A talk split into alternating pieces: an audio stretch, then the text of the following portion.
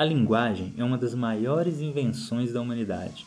Ela serviu de base para outras criações que promoveram a nossa evolução ao longo dos anos, séculos e milênios. Uma delas é a educação.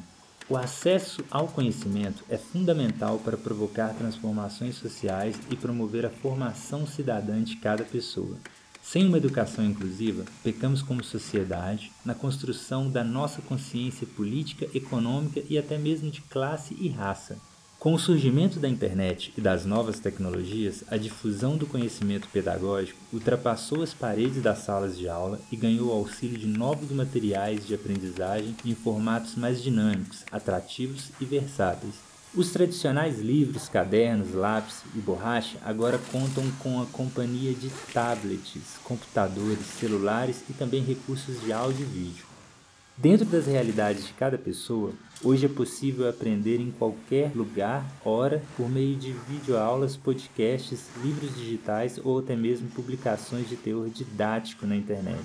Apesar de tudo isso, a pandemia de coronavírus mostrou que o acesso de qualidade de todos os brasileiros à tecnologia de aprendizagem ainda é um desafio no nosso país. Com a necessidade do isolamento social, professores, educadores e estudantes se viram obrigados a repensar as formas de transmitir conhecimento e o ensino à distância ganhou força. Afinal, ele foi a única opção durante muito tempo. Não demorou muito para surgir nas redes sociais exemplos de estudantes e profissionais da educação tentando superar precariedades do acesso à tecnologia. Tivemos desde uma professora utilizando os azulejos da cozinha de casa como um quadro, até pais e mães sem acesso à internet se deslocando até a escola dos filhos para baixar os conteúdos das videoaulas.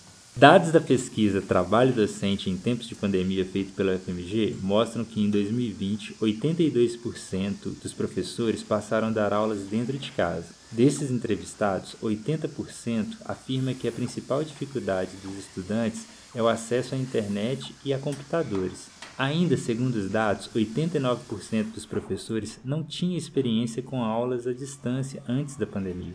Em meio a tantos recursos tecnológicos e ao mesmo tempo a tantas precariedades de acesso à internet e tecnologia, será mesmo que novos materiais de aprendizagem disponíveis são inclusivos ou eles ainda são excludentes? As opções de difusão do conhecimento por meio da tecnologia surgem dia após dia, mas o acesso inclusivo desses novos materiais de aprendizagem ainda é limitado. De que forma o seu corre pode contribuir para que novas linguagens andem de mãos dadas com acesso pleno à educação? Este é o É Isso, o mini áudio documentário da Futuros Inclusivos.